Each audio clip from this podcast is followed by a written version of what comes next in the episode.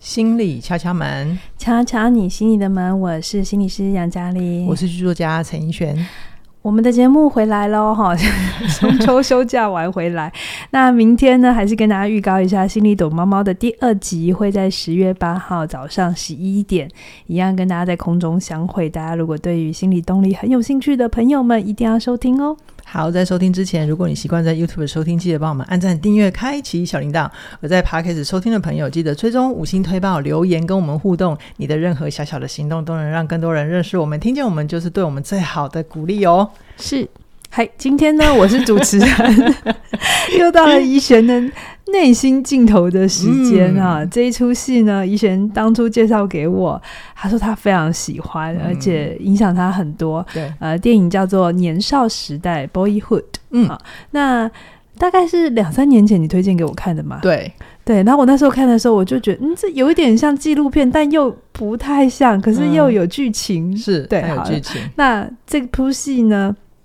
我先讲一下，它很独特哦。这个这出戏《年少时代》是二零零二年就开拍，对，然后它拍了十一年还十二年，十二年，二零一三年杀杀青青，嗯然后这十二年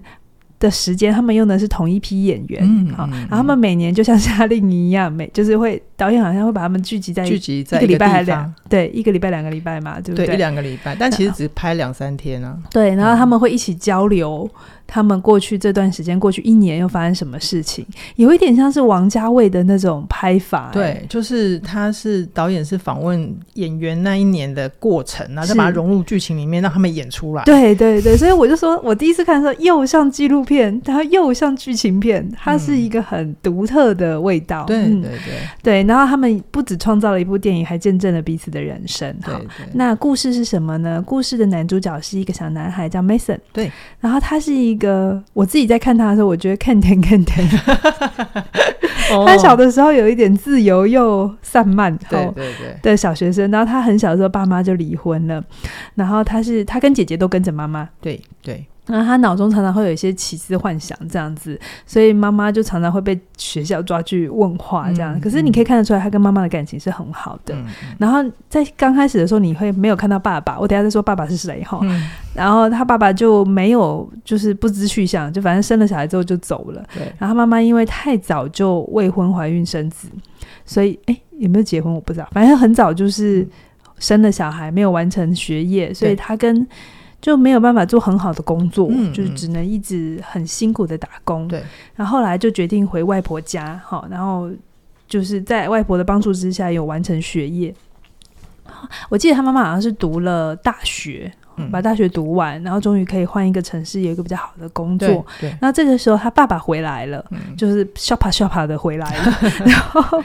然后就是重新加入他们的生活，生活，可是是每隔两周才会跟孩子聚一次。对，对对，后来妈妈在大学不晓得是教书还是读书的时候认识了继父，读书的时候，对，然后他的继父是一个大学教授而，且是心理学教授 哦，哎，对你为什么特别强调这件事？ 然后就特别讽刺啊。然后本来 Mason 以为他妈遇到好的人了，要苦尽甘来，然后他的继父也有两个小孩，嗯嗯嗯但是没想到这个继父也有家暴的问题。嗯嗯然后很辛苦，然后反正后来呢，呃，就是他一边成长，我们就看到很多可能美国的呃组合家庭啊，嗯对或者是重组家庭重组家庭在成长的过程里遇到很多成长的议题，嗯然后到最后，他大概拍到他要读大学前，嗯就呃电影就结束，结束然后我们就看着 Mason 叫 Boyhood 嘛，嗯，就是从一个小男孩怎么长成呃青少年，嗯然后准备进大学，然后他还好，他是还规长呵呵，嗯谋派谋派体嗯啊，嗯然后大概是走向他的未来。是是故事到这边，对好，对对，那这一部戏呢，导演是理查理查林林克克雷雷特特嗯他是谁呢？嗯他就是《爱在黎明破晓时》，《爱在日落巴黎时》，《爱在午夜希腊时》的就是那个导演。爱的三部曲，爱对对对三部曲啦。如果我想，任何想要谈恋爱的人一定都会看过这三部嘛。哦嗯，电影迷也都很熟，对，然后这个男主角就是医生霍克，就是《爱的三部曲》的男主御角用。男主角。对，嗯所以他就是那个漂漂的爸爸。对对对 ，好这个是帮大家科普一下电影的冷知识哈。好的，好好，医生，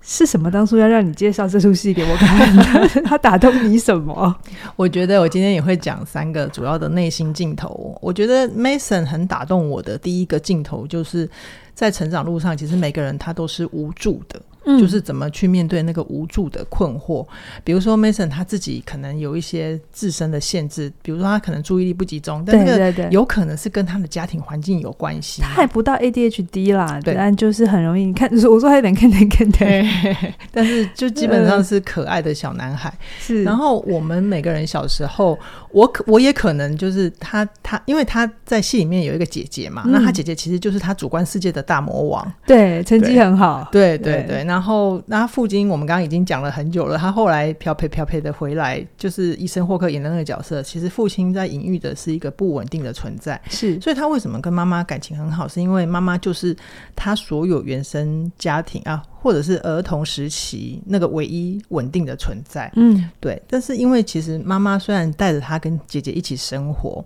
可是她其实也还是一个成年的女性，她还是会有自己的感情上的需要。可是因为她有姐姐跟 Mason，就没有办法常常外出约会。然后是 Mason 其实也常常会听到她妈妈的男朋友在跟她抱怨，哦，对对对对对，然后 Mason 就常常会有一种很隐微的忧郁感，我就觉得很很心疼。好像是他辜负他耽误了妈妈，，对嗯对，然后所以 Mason 他曾经一度还会期待爸妈可不可以复合，可是因嗯为他妈妈太不喜欢他那个玩音乐的爸爸，因为他爸爸那时候很漂培，就是他还在玩 band，然嗯后想要靠 band 赚钱，是，对，所以他就是他就是认清了他爸妈的感情可能是回不去了，那大概在他小学的阶段嘛，我嗯记得那一段，他对很明显的感受到他的父母亲没有办法嗯如他所想的那样相爱，嗯嗯嗯，就是他常常是呃一一边跟妈妈生活，然后隔一两个礼拜就会跟爸爸过一段日子，是好，就有点不太稳定。我觉得他让我感受到的就是，其实每个人在成长的路上，或者是我们成长的环境都是不完美的。那我觉得这个镜头他帮我厘清的就是。原来我小时候经常有一种一团糊的不快乐的感觉是怎么回事？比如说，我其实也不喜欢去上学，我也觉得在学校不开心，可是回家也不开心。然后我觉得我是透过 Mason 的世界去帮我捡回我在童年里面的那个记忆，嗯哼，也才透过 Mason 了解了我自己。那如果从我现在呃四十多岁的角度回去看的话，我会觉得，因为我当时我们年纪小，其实根本就不知道你那时候遇到的不开心或者是遇到的挫折，什么是我自己的责任，而什么是别人的责任。是，可是那个时候啊，如果我必须承认了，就是我那个时候会希望全世界以我为中心，以我为呃核心的转。可是它让我认清的就是，如果你越想要活在那个理想的世界，其实你会更难快 乐。我我我想小朋友都还是会有一种世界一一还是多少都有一种全能自恋的状态啦，嗯嗯这是大嗯概在 前额叶长好之前都到十五岁之前，都会呃难免会这么想，就是嗯如果爸妈可以复合就有多好，对或是如果。如果我会读书的话，是不是我就可以得到所有人的喜欢嘛？嗯我们都有这样很简单逻辑的，呃， 假因设果归因，嗯，对嗯，但是我们确实是要长大之后才明白，小时候那个因果归因，就算发生了，我们想要的那个快乐不一定会来到。哎真的，这真的要很很长大之后，而且还愿意回头看，嗯才会发现我小的时候，对我想象的快乐生活家庭其实是不会存在的。嗯，，对啊，对啊，所以就是从我现在的角度来看，我会觉得，如果我一直存在心里面那个理想世界的话，其实任何事情都很容易打脸我，所以我是觉得快乐也就变成一种不可能的任务。啊是是，这不是只有小朋友哎、其实嗯很多成人，当如果他没有意识到他想要的其实是世界以他为中心，嗯，他的不快乐也会一直重复发生嘛，嗯对不对？可是成人又更难去承认说，我真的要世界以我这为中心，我们都会说没有，我才没有，是因为他怎样我又怎样这样嗯嗯子。嗯嗯可是其实是我们那里面都有一个假定是，如果我想的他为真的话，那世界应该就会比较快乐。 是啊，嗯没关系，这个部分就是起点文化的内容一直在讲的。我们先向内看到自己哈。好，好，那回到 Mason 的故事，我觉得第二个打动我的镜头就是有一种叫做断裂的创伤，就是像 Mason 啊，他是因为妈妈带着他跟姐姐投靠外婆嘛，然后妈妈因为要读书，又遇到那个大学教授的继父，重组家庭。然后他本来以为他的家要圆满了，可是没想到继父有一些状况，然后常有一些有形跟无形的暴力对待，比如说他继父请他做家事，嗯他就常常会有一些言语上的冷暴力，就是有点酸他或者是亏他不懂事那种。是然后我觉得还有一个让我很心疼的镜头，就是 Mason 其实本来是留那种有点轻飘飘的，像像是短发、俏丽短发那种感觉的的长度，就是到耳朵下面，有点结果像是小丸子的小丸子的好， 对对对你很对，具象，就是男生留小丸子的头嗯发，嗯嗯，那种对感觉哦。嗯然后继父因为他是比较军事教育的感觉，然后他是他他一直想要彰显他的父权，所以他就直接把 Mason 抓来，就把他的头剃了。嗯，然后 Mason 那那整个整个很难受，他就是有一种被强暴的感觉，我都嗯觉得不为过哦。嗯然后还有一次就是他跟朋友出去骑脚踏车回来，他妈妈就突然哭倒在他们家的停车场，然后那个对小男孩来讲是一种，我觉得是天崩地裂的感觉。是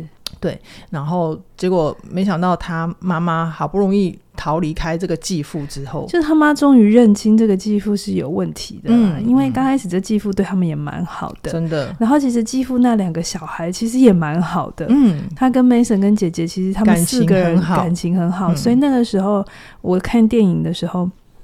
因为妈妈确认这个继父有问题，然后要、嗯好像是真的是用逃，对不对？对就没有拿呃什么衣服啊。他妈妈找了一个朋友来陪他，然后就是需要有见证人嘛。嗯如果将来要告上法庭，然后他重组家庭的那两个哥哥跟姐姐是用一种很哀伤的表情看着他 Mason 跟他姐姐离开，是因为他们两个是被留下来。 对对对，因为好像 Mason 妈妈嫁给他爸爸之后，他们家庭状况有好好一一点这两个人有比较获得一点对，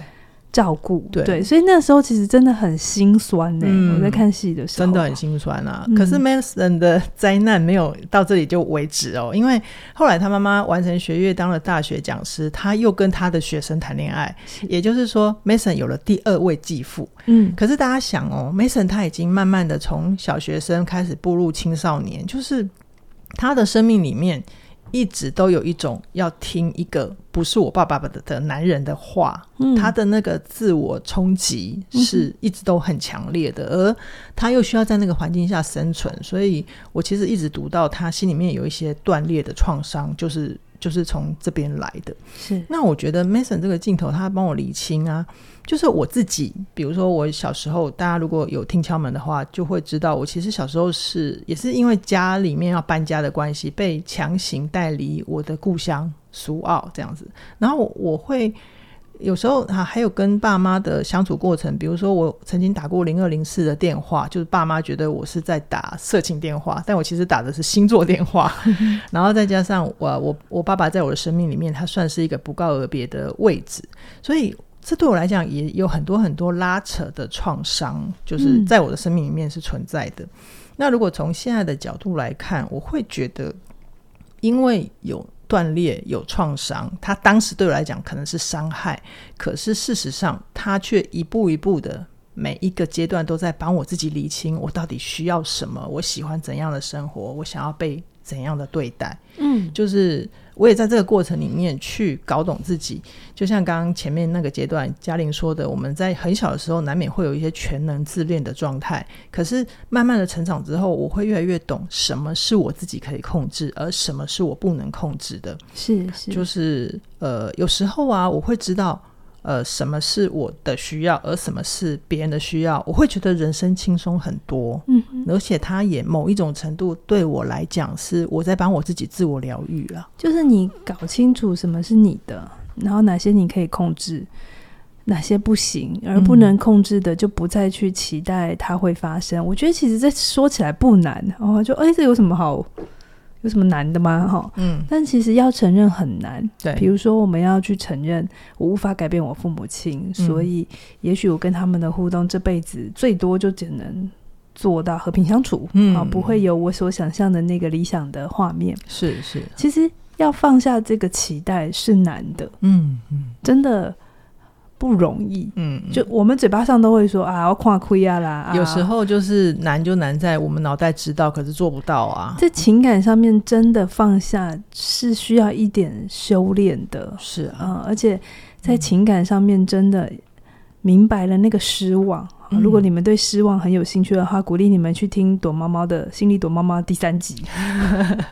会把失望讲得非常的完整。好，就是那个成长的伤痛不是拿来阻碍我们的，成长的伤痛，当你有能力去消化它，变成养分之后，就像怡璇讲的，他生命里遇过很多糟糕的事情，嗯，嗯可是这些糟糕的事情。你穿越了，嗯于是你今天可以坐在这边跟大家分享你怎么了。然后你因为你有了这些经验，你在看待很多人的时候，你会有多那么一分的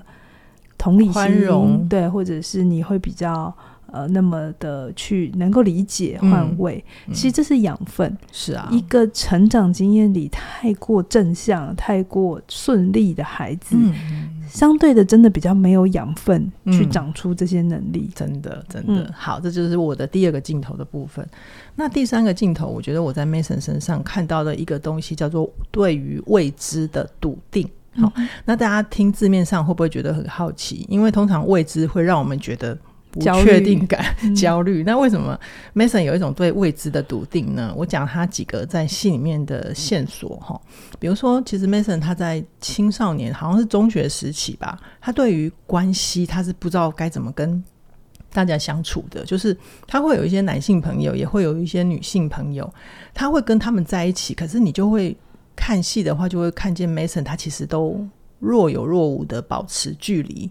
好、甚至于有时候就是女生会直接贴上来跟他接吻啊，然后他也会跟对方就是好像很很好的样子，可是好像离开之后回到家里面，他对于女孩子也没有那么的牵挂，是，哦，也有可能是他就是看他爸妈，因为在这个过程里面总共十二年嘛，嗯，他其实他的亲生爸妈都一直在换伴侣，是他就其实也还蛮淡定的，一直在冷眼旁观。那我觉得他的感情观是这个部分有有受影响的，是是，他比较困难把情感交托出去、啊。，对嗯对。然后唯一交托出去的就是他高中毕业前那一段，算是他自己觉得的初恋。嗯，可是其实那个女生啊，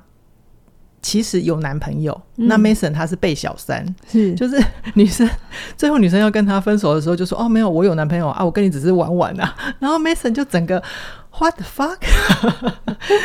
就是呃，我觉得即便是这样，Mason 也没有，我觉得他有一个让我很欣赏的态度，就是他即便伤心心碎，但他他都还是努力的对这个世界保持微笑。我记得我看过呃年少时代的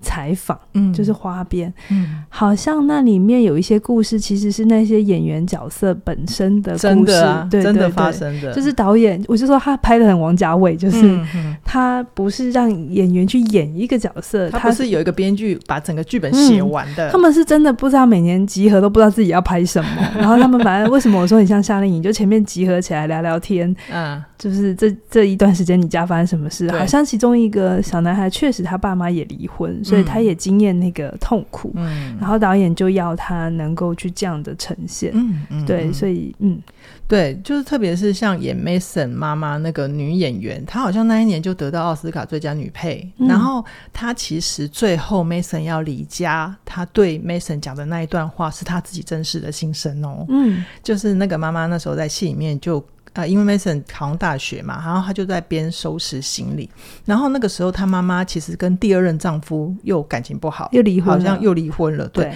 所以他那个对妈妈的角色来讲是双重的失落跟挫折，他已经到了崩溃的边缘。所以在 Mason 收拾好行李的时候，妈妈就突然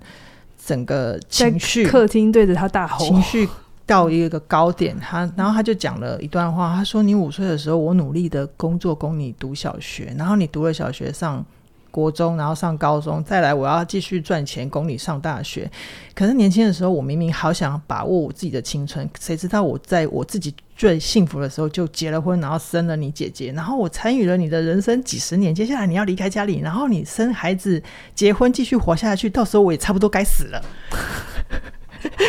那妈妈好坦诚哦，对，她在有分离的焦虑、而且我觉得它里面有一点点对于自己的抱怨，哀怨，对、嗯对嗯人生的一种觉得不公平。就是有一种哀悼。嗯，嗯，然后我觉得 Mason 在这个过程里，因为其实 Mason 他对自己的未来还是未知的，他只知道那个时候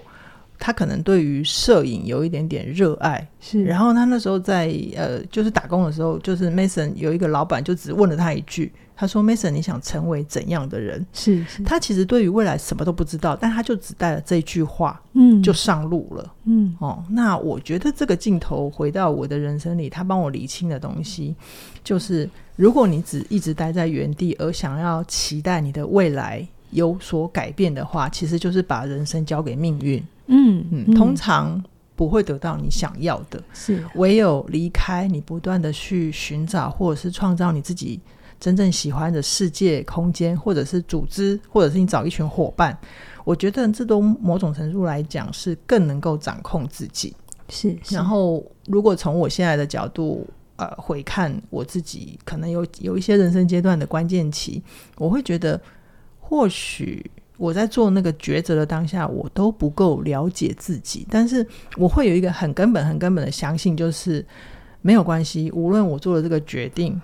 结果会如何？我都相信我会越来越认识我自己。是嗯我我想大家会有一种心情，在做决定的时候，没有人喜欢做错决定。是可是就像刚才怡璇讲的，我们没有人可以保证我们在做决定的当下的时候，你真的是够清楚所有的事情。嗯我们其实大部分就是只有个方向，或只嗯有个大概。边摸边做、啊，可是我一直说，不要把结果跟你的决定绑在一起看，嗯，就结果不好不等于你的决定是不好的。是有可能你的决定是好的，在当时确实要这么决定，可是因为外在条件有很多的变化，嗯，但是无论如何，你得做决定，才会有下一步啊。才会有下一步，然后才会有越来越认识自己。如果你的人生一直处在一个被动被决定的位置，嗯或者是就不决定，嗯，然后放着的话，其实真的不会比较好。嗯，其实就像 Mason 他妈妈最后跟他讲的那一段话，Mason 他妈妈在讲的，其实也是有很多他生命里面的不得已，嗯比如，说他生了孩子，他必须要养。所以他就阻碍了自己的发展。然后因为你们要读书，我要继续赚钱，所以等到我把所有的精力都贡献给你们之后，我也差不多要死了。对我读到了有一点后悔，可是啊我其实觉得他妈妈能说出来的话是好事，嗯因为如果你有看戏的话，你会知道他妈虽然有一点有一点气自己，有点年少轻狂啊嗯哈、嗯但是其实他从没有放弃对这两个小孩的对照顾，特别是在第一任继父的。暴力的时候，嗯他妈是很快就觉醒，他要保护他的小孩，嗯带着他们离开。可是我我觉得可以理解那个心情是孩子要离家，他有新的未来，而我接下来呢，嗯，我不确定，不等于他会变糟，可是是确实会有一种我前面二十年的重心没了，嗯，现在我要再重新找回我自己的重心。然后我的儿子在我面前，我当然跟他靠腰一 下。嗯哼那我觉得像刚刚嘉玲提醒的，就是如果你一直不做决定，就会把自己放在被动的位置。嗯我觉得，呃，如果回到 Mason 妈妈的角度，就是可能在你有选择，你可以做选择的时候，你多主动帮自己做一些决定吧。嗯所以这部戏，我其实最后想要跟大家分享的，我会觉得从 Mason 身上我看到的是成长啊，它其实就是一场又一场的告别。是然后告别都是为了去帮我自己理清楚我的真心想要是什么，嗯然后有时候有一些必要的离开，有一些必要的割舍，才有那个空间或者是机会去发展我的能力，激发我的潜能，创造我自己想要的人生。真的，嗯我最近也在看一本书，叫做哎书名 忘了，但是书但你评的时候那哦会你之后会分 享，对，会跟大家分享。其实很多时候，表面上的告别、分离会让别人自己跟对方都很痛苦。但是如果你越能够去明白成长的底蕴，其实是从这些大大小小的伤痕里头，一次一次去经验，又穿越，然后再复原，然后你的力量就会长出来。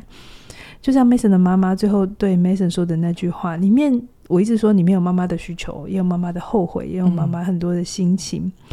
但是我相信 Mason 也听到了爱，嗯，对，就是妈妈其实对他的这个离家有很多的不舍。很肯定的爱，嗯对，然后他很勇敢的，你看戏里头他是很，反正好像是拍一拍他妈妈，还是安抚一下他妈，对，然后他还是跨出去，然后是开了他的车，是然后就上了。你知道，在美国上大学是要可能是要搬到另一个州去的，，嗯然后他就决定跟他的童年说再见。我嗯觉得导演刻意把镜头留在这里，就是嗯 boyhood，、嗯就是童年已经过了。嗯，然后接下来的成年不会因此而变得简单，你还是看得到主角的慌乱，然后他在那边认识新的朋友，嗯然后他们去夜游，然后里面还是很多的不确定感。是可是你有感觉到这个主角他想要走他自己人生的路，成为他喜欢的自己，嗯他的生命里所有经验过的这些东西，如果他够幸运的话，就是嗯消化完之后变成了他的养分。是啊，嗯对啊，所以回到 Mason 身上，我会觉得 Mason 在这个过程里面，他就是先跟自己好好在一起了，嗯所以他才能够渐渐的去帮自己。呃，找回亲密，享受独立，在关系里面自由。我们现在要工伤了，是不是？是我其是实是觉得这一个戏里头真的是蛮值得搭配《好好说再见》来听的，嗯因为它里面也讲了很多依附的情况哈、你也看见不稳定的依附对孩子的影响。那当然，我也曾在课里头有讲，不是说你童年的。依附不稳定，就等于你将来长大跟别人的互动就一定会有状况。是，可 是我们可以从中去慢慢的看见，如果分离对我们来讲很可怕，很不愿意去看，它里面你到底在怕的是什么？嗯，因为你不会因为怕而这件事情不发生，那何不就把它变成一个动力是？成就像以前前面讲的，成长是一场又一场的告别嘛，嗯告别嗯是让自己搞清楚自己要什么，对而离开才会有空间。是是，所以我觉得，呃，如果你对于说再见，不管是你想要做一个重大的决定，而你做不出来，通常这里面也有割舍的议题。嗯，就你不想割舍掉一些本来你已经拥有的，或你害怕你去创造了一个新的东西，你会失去很多你有的。嗯，那这里面都有一些告别的议题，都很鼓励你可以上好好说再见。嗯，那最后呢，就是我们再爱一次，或者是成为你想要的改变，或与人连连接的三个秘密，这些课程也都能够帮助你在跟人互动的时候，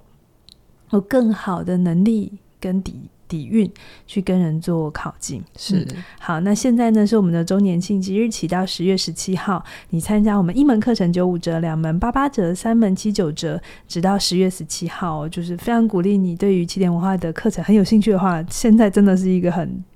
对划划算的时对，一间。次把它买满买足。好，那我相关课程连接都在影片说明栏里，我们下星期空中再会喽，拜拜拜